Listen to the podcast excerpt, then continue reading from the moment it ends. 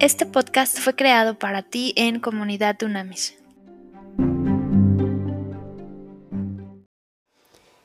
Trascendente día, Comunidad Dunamis. Vamos hoy a hacer las conclusiones. Ya terminamos la carta del Apocalipsis del apóstol Juan, una carta extremadamente interesante, una profecía interesantísima, muy profunda y que sin duda alguna para la iglesia de todos los tiempos es material de reflexión. Vamos a hacer hoy las conclusiones. Hoy terminamos ya entonces definitivamente esta carta del Apocalipsis con las conclusiones y mañana empezamos con un nuevo estudio bíblico. Y entonces, a ver, varias, varias conclusiones muy interesantes de toda la carta, completita, de todos y cada uno de los capítulos de la carta.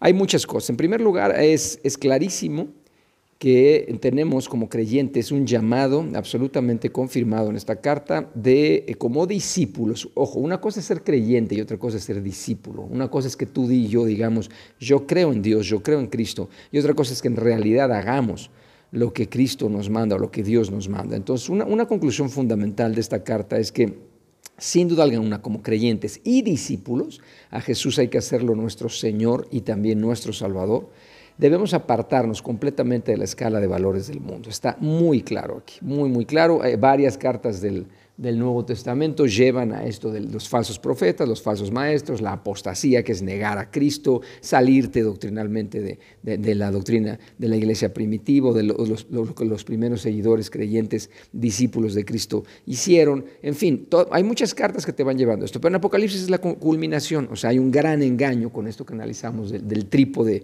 maligno eh, que es Satanás, el, falso profeta, y el, anticristo y la bestia. Entonces aquí está muy claro, es el llamado de llamados, por decirlo así, a que tú y yo tenemos que salirnos de la escala de valores del mundo, sin duda alguna. Debemos tú y yo entender que eh, no debemos confiar en lo que los, valores que este mundo o el sistema del mundo, que ya vimos que el sistema es anticristo, antibíblico, antiprincipios y valores bíblicos, no podemos regirnos por eso ni podemos ir por la vida viviendo con ese parámetro de valores. ¿Por qué? Porque al final no vamos a conseguir nuestra maravillosa recompensa y promesa que tenemos en este libro que fue clarísimo que lo estuvimos estudiando. Entonces, ahí hay muchísima confusión actualmente en la iglesia. Entonces, ¿qué debemos hacer tú y yo? Debemos entender claramente que Cristo es nuestra fuente de poder espiritual para vivir realmente la vida a la que estamos llamados. Entonces debemos entender que, tú y yo como creyentes, como discípulos, debemos medir nuestro éxito con específicamente la medida que Dios nos marca claramente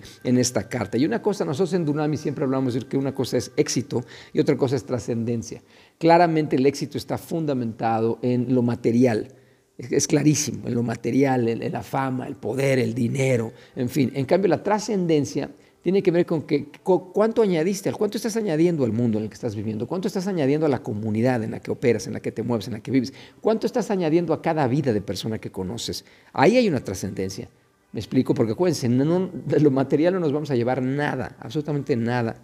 Al, entrar al cielo, a donde, a, donde, a donde vamos a llegar, no vamos a, llevar, a veces parece bobo, pero no, no es bobo, e invertimos nuestra vida en trabajar en cosas superficiales, mundanas, físicas, cuando en realidad lo que hace trascender a la gente son los momentos, los tiempos, las, cosas que hayas añadido eh, a, una persona. Y, muchas veces es intangible, no es tangible.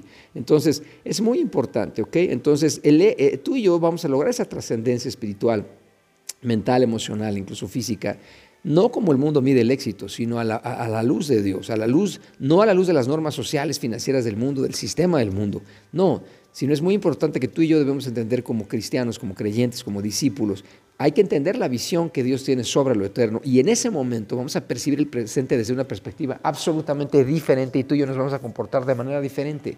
Y en esta carta está clarísimo el mensaje que se da. Entonces hay un sistema de principios y valores bíblicos que son los que tienen que regir tu vida y mi vida. Y hoy hay una enorme confusión en ese sentido, de verdad. Y la tecnología ha aportado mucho eso. La tecnología en sí no es negativa, la tecnología siempre es una herramienta.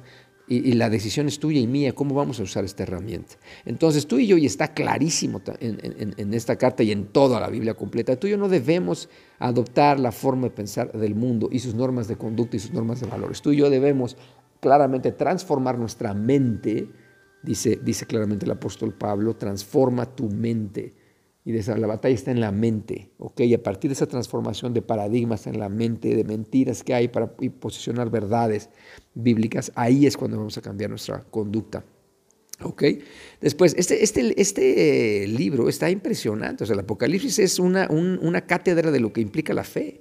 O sea, tú y yo debemos, debemos eh, fortalecer nuestra fe, aumentar nuestra medida de fe, pedirle al Espíritu de Dios que nos dé esa fuerza cuando hay persecución, cuando hay adversidad, cuando hay oposición a lo que creemos, a lo que pensamos, a la forma en la que como nosotros hemos decidido vivir nuestra vida, la fe debe estar súper, súper fuerte.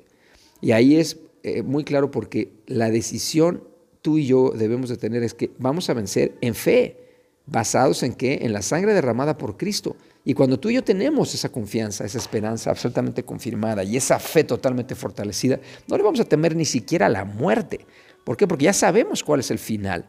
¿Ok? Entonces, cuando haya persecución, incluso en peligro de muerte, cuando haya oposición brutal a lo que creemos tú y yo, a la forma en que vivimos, a la forma en que hemos decidido fundamentar y cimentar nuestra familia, pues tenemos que ser fieles a Cristo y fieles a Dios, no renunciar a nuestra fe, porque ahí vamos a saber quiénes somos y de qué estamos hechos. Hoy a mí me duele mucho platicar con gente que realmente está negando a Dios, que realmente, ¿por qué? Porque en las buenas, pues todo el mundo tiene fe.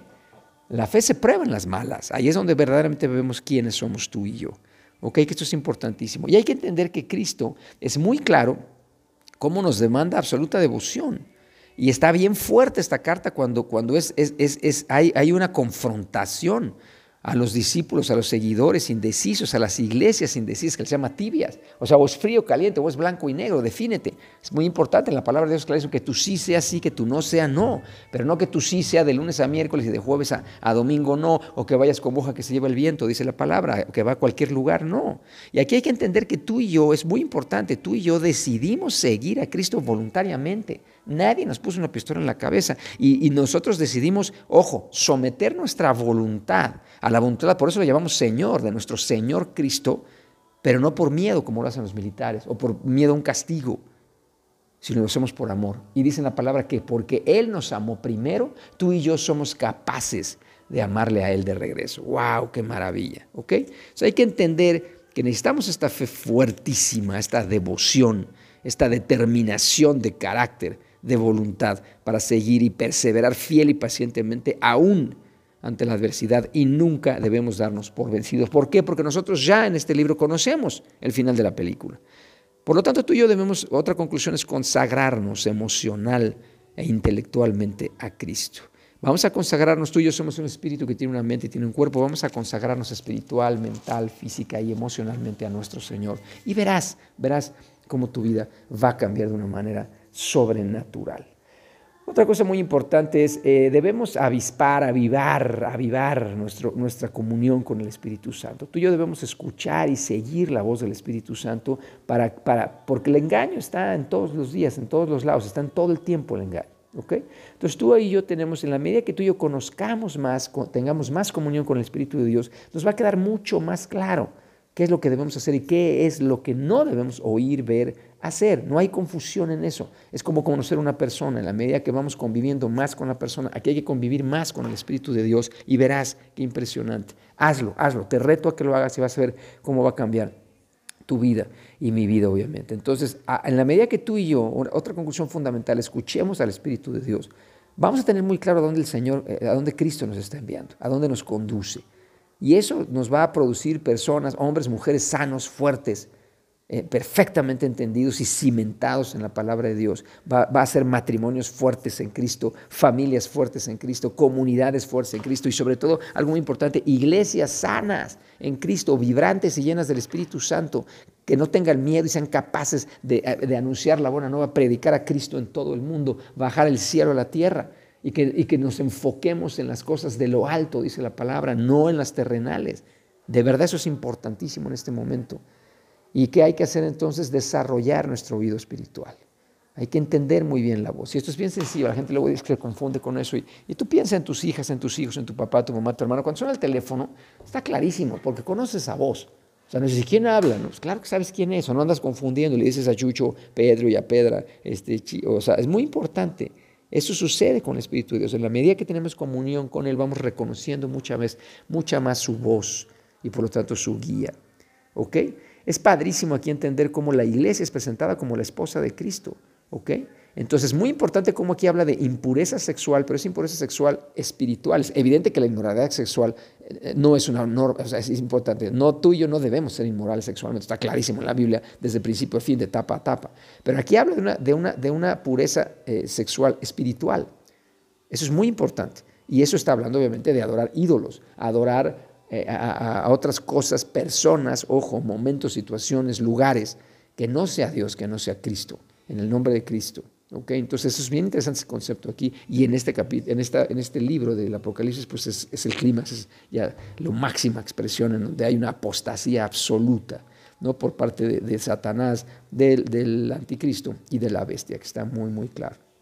Entonces es fundamental ir entendiendo todo esto que, porque debemos tú y yo asegurarnos que vamos a practicar las enseñanzas que hemos recibido de Cristo.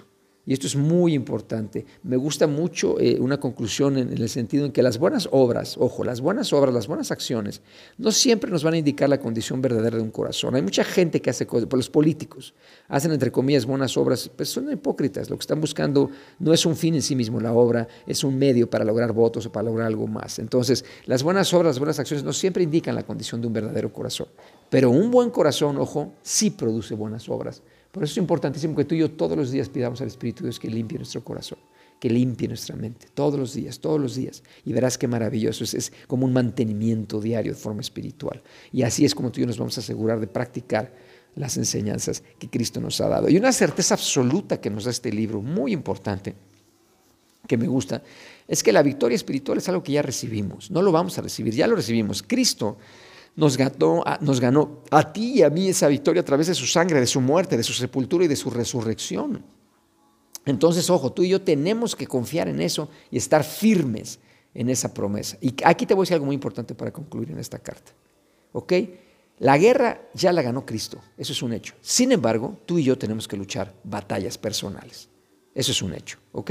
Entonces no es que estemos libres de ser fuertes, valientes y enfrentar lo que no esté bien y correcto en nuestras vidas, matrimonios, familias, comunidades. Entonces, una cosa es las batallas personales que tú y yo debemos librar, pero hay que librarlas con la confianza absoluta y rendidos ante Cristo y en el poder del Espíritu de Dios, porque la guerra ya la ganó Jesucristo para nosotros y en este libro, en esta profecía, es clarísimo. Entonces, con esa esperanza quiero que terminemos este maravilloso estudio bíblico de Apocalipsis. Las batallas personales las vamos a librar con la confianza absoluta y la fe total de que Cristo nuestro Señor y Salvador ya ganó la guerra para nosotros. Estemos firmes en esto. En el nombre de Cristo lo creemos, lo hablamos, lo profetizamos, pero sobre todo lo vivimos sabiendo que hecho está. Amén y amén. Haz contacto en comunidadunamis.com.